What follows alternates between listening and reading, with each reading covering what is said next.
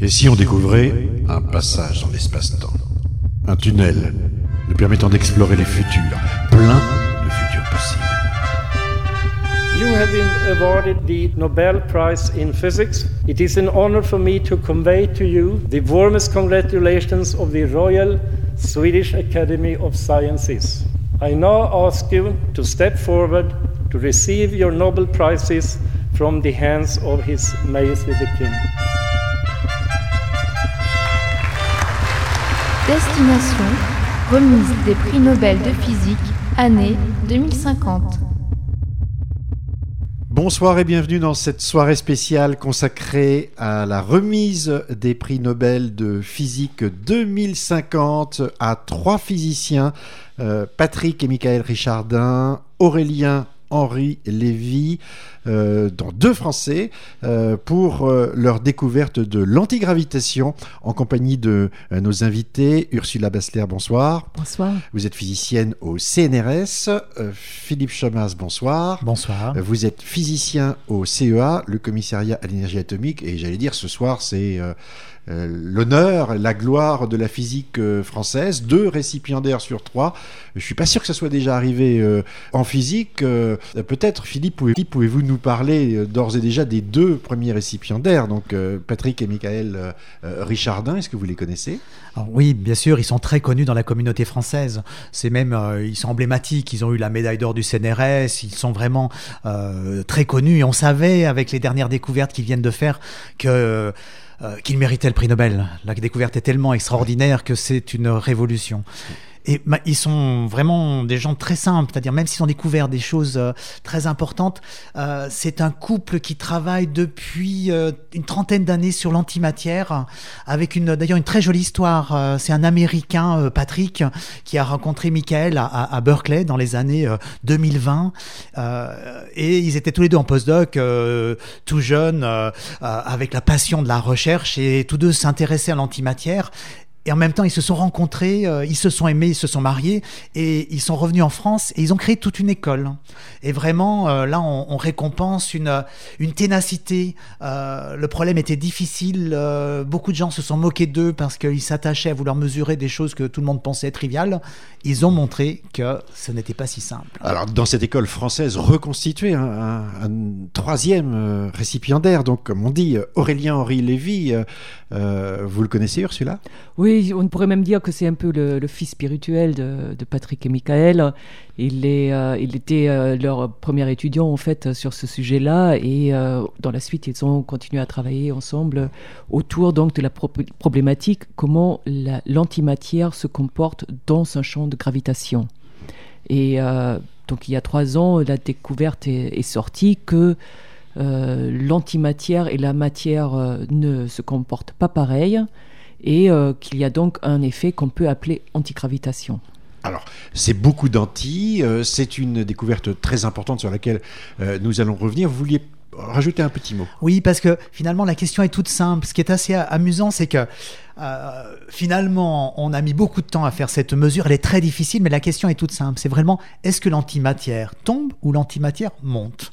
Et finalement, c'est c'est ça qu'ils ont mesuré. On peut se dire, mais c'est vraiment banal. On peut faire l'expérience tous les jours avec la matière. Vous prenez un verre d'eau, euh, vous le laissez tomber, il chute. Est-ce que l'antimatière chute ou ne anti-chute, monte? Et la réponse est en fait, elle lévite, elle reste à une certaine distance de la matière, elle n'a pas l'air de- d'être ni attirée ni repoussée parce que les forces se compensent. Est-ce que vous attendiez à cette euh, découverte euh, il y a encore une dizaine d'années? Non, jamais. Ça, c'était vraiment la solution euh, à laquelle personne s'attendait. quoi. Ça paraissait un peu farfelu. Ouais. De, de mesurer ces choses-là. Einstein avait une si belle théorie qu'on pensait que tout était fait, ou beaucoup de monde pensait que c'était c'était bouclé. Oui, et, et- et d'ailleurs, quand on regarde a posteriori les premières publications à ce sujet, les gens disent oui, on sait bien que c'est farfelu, on sait bien qu'on va rien trouver, mais euh, il faut quand même faire cette mesure parce qu'expérimentalement, on n'a aucune preuve que l'antimatière ait le même comportement que la matière dans un champ de gravitation. Vous avouerez que Isaac Newton doit se retourner dans sa, dans sa tombe. hein. Euh, celui qui se mettait au, au pied d'un pommier et regardait tomber la pomme. euh, une pomme d'antimatière, euh, elle éviterait, elle tomberait pas. Ah, Elle grimperait, elle grimperait pas au ciel, mais déjà, l'anti-pomme existe-t-elle? Je dois dire, pour l'instant, on pense que non. Déjà, pour vous frustrer dans, dans cette image-là, les mesures qui sont faites maintenant disent que donc la, matière et l'antimatière sont dans un état de, lévitation avec des forces d'attraction et de répulsion qui s'annulent. Les indications sont très fortes pour qu'on pense que l'antimatière entre elles se, se répulse en fait. Et euh, ça, c'est des, des expériences qui doivent encore venir, qui doivent encore prouver ça mais c'est pour l'instant le seul chemin qu'on voit pour donner un schéma un peu cohérent et une théorie un peu cohérente qui expliquerait tous les faits expérimentaux et aussi les faits cosmologiques en fait. Alors, on va bien évidemment revenir hein, sur les implications de, cette découverte, sur ce qu'on peut attendre pour le futur, euh, et je dirais même la nouvelle vision du monde euh, que cela implique. Mais on, est obligé euh, de faire un retour, je dirais presque spatio-temporel, sur ce que c'est ce monde d'anti, antimatière, antigravité.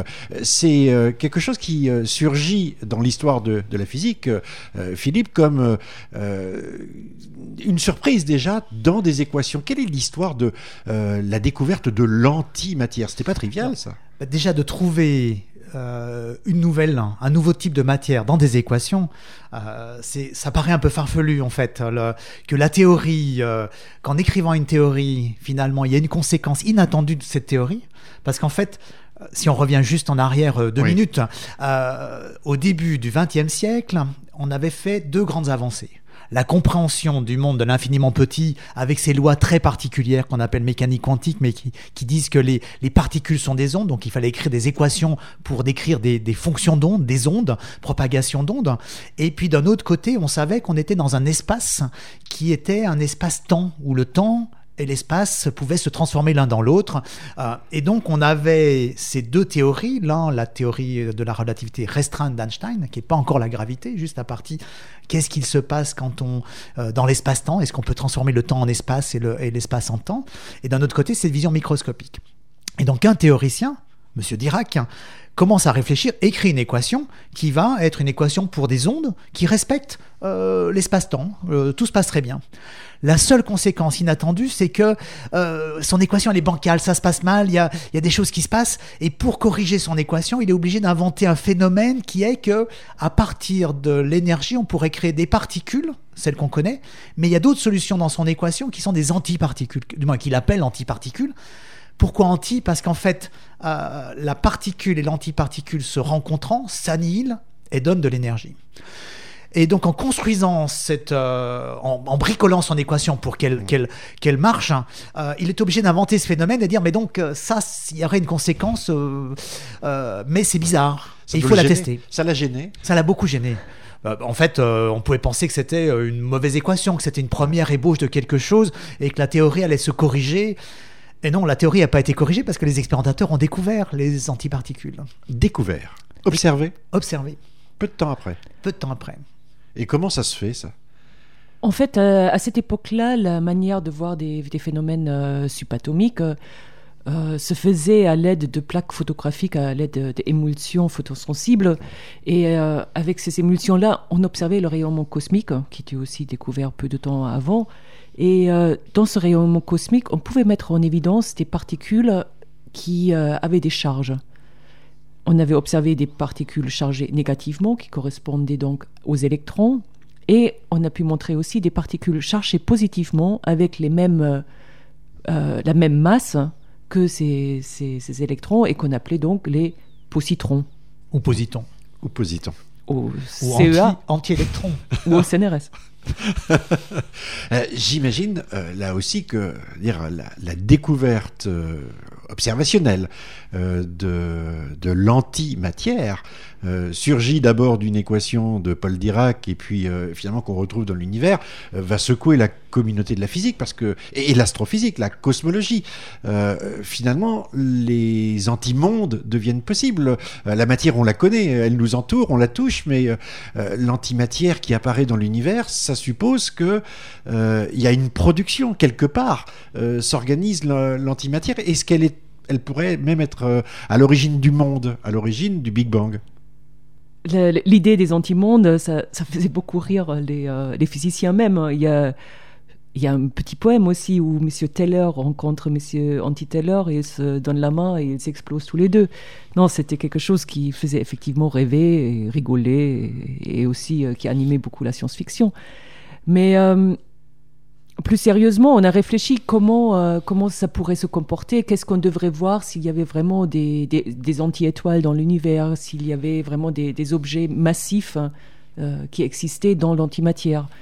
Et euh, en fait, lorsqu'on imagine un tel univers, il y aura toujours une interface avec la matière. Et à cette interface-là, il y aura une annihilation matière-antimatière. Et donc, on devrait voir de, de la lumière qui émane de ça Or, on n'a jamais observé euh, un tel euh, comportement de frontière. Mais, ce qui est en fait euh, mystérieux, c'est que cette observation qu'on peut faire tous les jours, d'abord nous sommes dans un monde de matière, puisque nous nous annihilons pas en nous serrant la main, hein, comme euh, c'est Monsieur Taylor, anti-Taylor. Donc euh, nous sommes bien dans un monde de, matière. notre monde proche semble aussi de la matière, et on voit pas d'endroit dans l'univers où il y aurait ces domaines qui seraient des domaines de matière et d'antimatière. Et pourtant, si on réfléchit à notre compréhension de l'origine du monde, hein, de l'univers, au début, il y avait cette concentration euh, d'énergie dans le Big Bang, et cette énergie, dans les équations de Paul Dirac, donne des paires particules-antiparticules.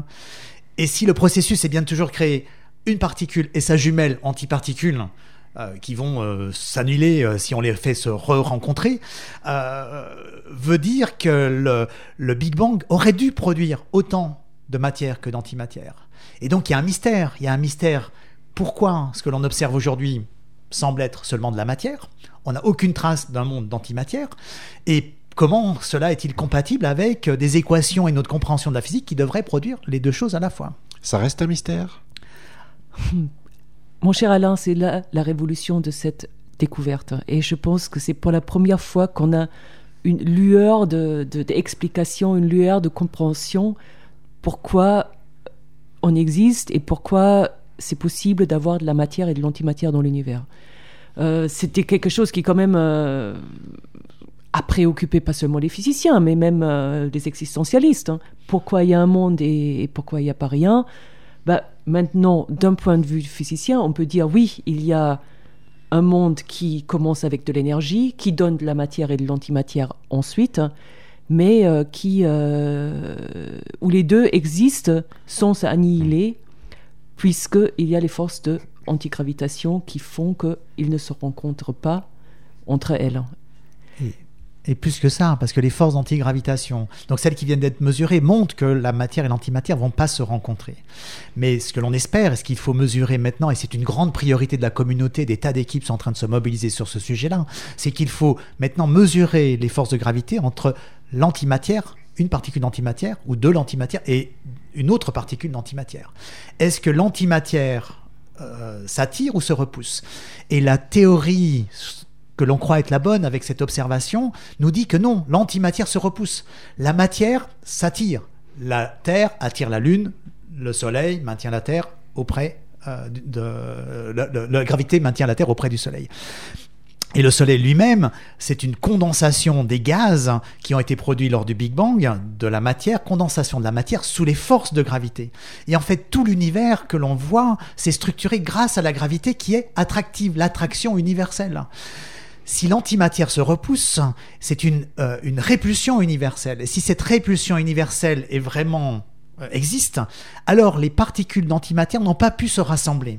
Elles sont restées loin des particules de matière, mais n'ont pas pu se rassembler. Donc elles n'ont pas pu créer d'antigalaxies, d'anti-étoiles, d'antiplanètes. Et c'est pour ça qu'il n'existe pas, dans ce que l'on peut observer, des rassemblements d'antimatière, parce que l'antimatière se repousse. Mais elle serait en nombre suffisant pour, euh, euh, je dirais, euh, repousser une force répulsive, repousser l'espace et je dirais même assurer la cohérence des galaxies bah, je pense tout d'abord, il faut se l'imaginer vraiment comme une sorte de fond cosmologique d'antimatière, et dont certainement, euh, une fois qu'on saura le mesurer, qu'on saura le quantifier dans l'espace, etc., il va nous être très précieux pour encore mieux comprendre la structuration de l'univers, même la non-structuration de l'antimatière. Mais bon, ça c'est ça c'est un autre chapitre que les décennies à venir vont, vont peut-être euh, nous, nous révéler. Oui, n'allons pas trop vite. tu as raison. Par contre, euh, un autre point très intéressant, c'est effectivement les implications qu'a cette découverte sur le Big Bang lui-même. Hein. C'est-à-dire avec l'antimatière qui ne coagule pas, en quelque sorte, les paramètres temporels de l'évolution de l'univers justement à son début sont très différents et se passent en quelque sorte plus lentement. On a plus de temps avant que le découplage euh, arrive euh, et, d'autres phénomènes, ce qui fait que l'idée qu'il y a une expansion rapide de l'univers au début qu'on appelle la période de l'inflation n'est pas nécessaire. L'univers peut s'étendre, on pourrait dire tranquillement, et donc on n'a pas besoin de ce, qu'on appelle les, jusqu'à il y a récemment l'énergie noire pour expliquer ces phénomènes-là. Pas besoin de, baguette, de coup de baguette magique pour que l'univers prenne une dimension très grande et pas besoin de tout ce qu'on appelait noir, sombre, que ce soit énergie ou matière. Mais c'est considérable comme découverte dans ce cas. C'est immense, c'est immense.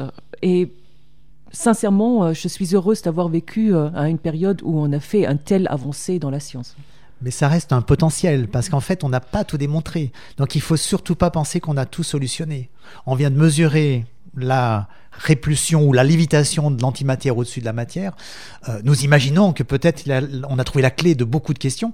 Il faut le démontrer. Ce n'est pas fait. C'est vraiment les recherches qui viennent qui vont être encore plus magiques, je dirais presque, que les décennies qui se sont passées. tu as certainement raison, mais on peut aussi s'arrêter un moment et, être émerveillé euh, devant, devant cette découverte, non? Surtout qu'ils ont été très, très, ils ont été vraiment, euh, euh, ils ont poussé leur, leur recherche à bout. Alors voilà, c'est là-dessus que je veux revenir. Bien évidemment, c'est que pour vous, il semble évident qu'on se serve dans l'atelier en matière exotique, en antimatière, en la pesant, en la faisant tomber, etc., etc. Mais d'abord, il faut quand même que vous nous expliquiez comment euh, ces physiciens euh, ont utilisé finalement quelque chose qu'on ne trouve pas facilement dans la nature, c'est l'antimatière. Euh, d'où ça vient finalement À quoi ça ressemble Comment on, garde ça si on la met dans une bouteille et qu'elle fait exploser la bouteille parce que le contact entre matière et antimatière est impossible Comment a-t-on d'abord fabriqué de l'antimatière? Bah, tout d'abord, en fait, on prend de la matière, on prend de l'énergie, on l'envoie sur une cible et comme on a fait toujours dans les accélérateurs, euh, le, fait d'amener de l'énergie sur de la matière crée des particules et leurs antiparticules. On casse. On casse. Et on extrait de ça juste l'antimatière qui nous intéresse parce que pour les particules chargées, il y a une charge électrique qui est différente, donc avec des champs magnétiques adéquats, on peut euh, dévier la matière et l'antimatière dans des directions différentes. Je vous arrête, quand on casse de la matière, il sort de l'antimatière.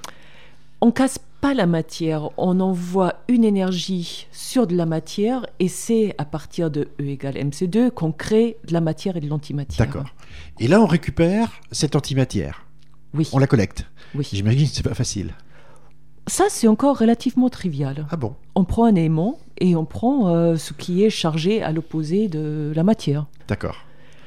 C'est après que ça commence à être compliqué. Parce qu'il faut la garder il faut la garder. Et surtout, euh, ça c'est un processus qui est très énergétique. Hein. Par contre, pour mesurer des, des, des, effets aussi fins que des effets de gravitation, on ne peut pas opérer dans un événement euh, où il y a plein d'énergie. Il faut que tout soit, soit refroidi, que ça soit très long et minutieusement contrôlé. J'ai bien compris, sauf que vous ne m'avez pas dit comment on gardait l'antimatière.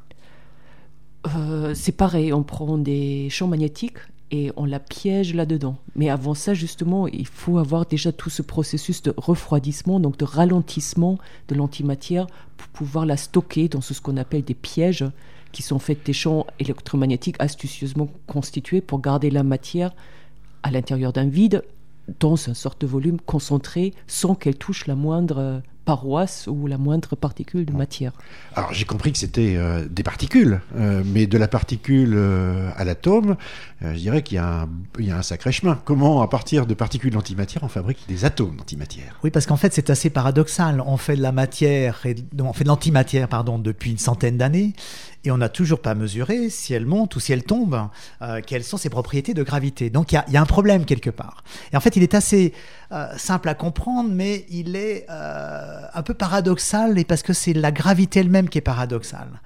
La gravité, c'est ce qui structure l'univers c'est ce qui crée les galaxies, qui les assemble, qui crée les étoiles, qui crée les, qui rassemble les planètes entre elles.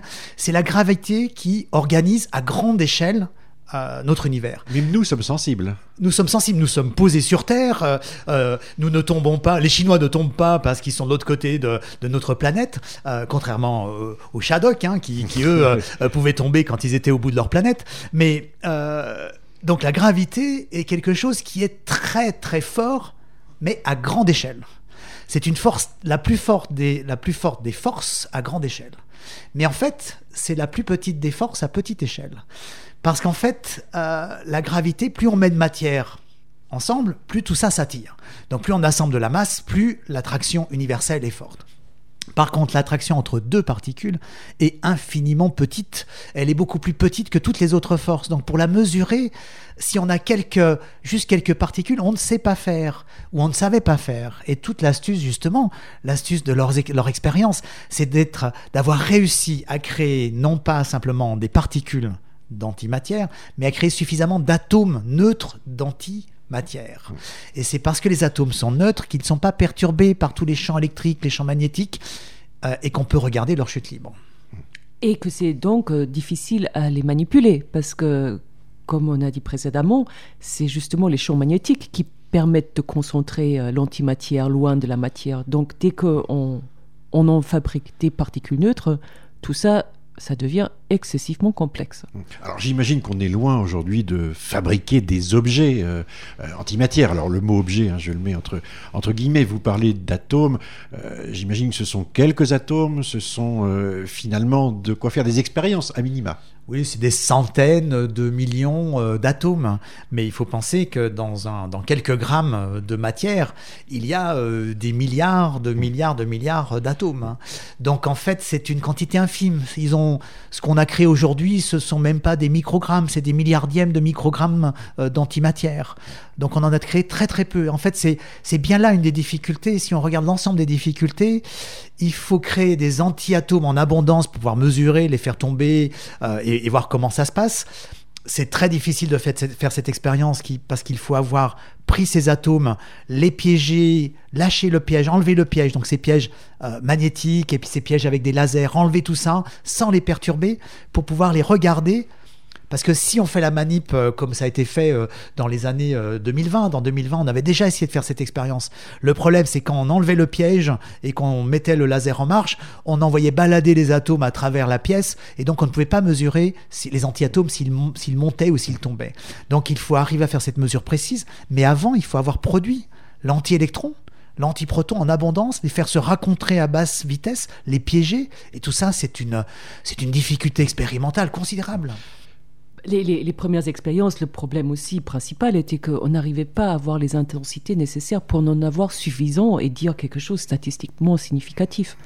Et il faut peut-être remarquer aussi qu'aujourd'hui, quand on dit on fait des atomes d'antimatière, on fait des atomes d'antihydrogène, qui sont quand même les plus simples qui existent. Encore personne n'a réussi à faire euh, de l'antihélium ou quoi que ce soit. Et euh, mmh. Dieu sait euh, mmh si on va voir ça un jour. Hein. Alors, on, comprend bien hein, en vous écoutant que l'exploit euh, technique, euh, technologique de fabrication, de conservation, d'expérimentation de cette antimatière est, je veux dire, le, cœur même hein, de, cette récompense aujourd'hui des, Nobel. Mais j'ai une question peut-être euh, aux deux physiciens que vous êtes. Qu'est-ce qui vous je veux dire, vous paraît le plus extraordinaire dans la conséquence de cette observation, c'est-à-dire euh, euh, la découverte de l'antigravitation, encore une fois. Qu'est-ce que ça change?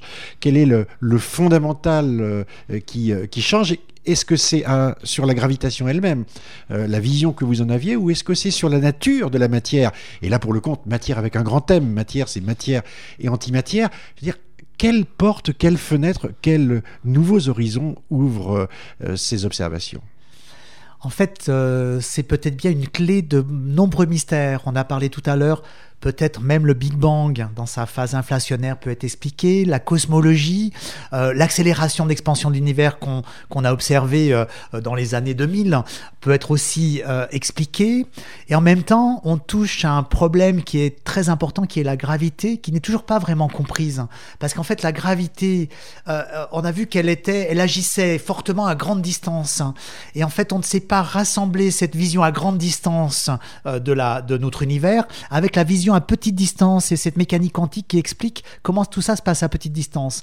Donc ce problème sur la gravité, on ne l'a pas encore résolu. Mais on a là de nouvelles propriétés qui vont euh, nous faire changer de paradigme, nous, nous, faire changer la vision complète du monde. Ursula?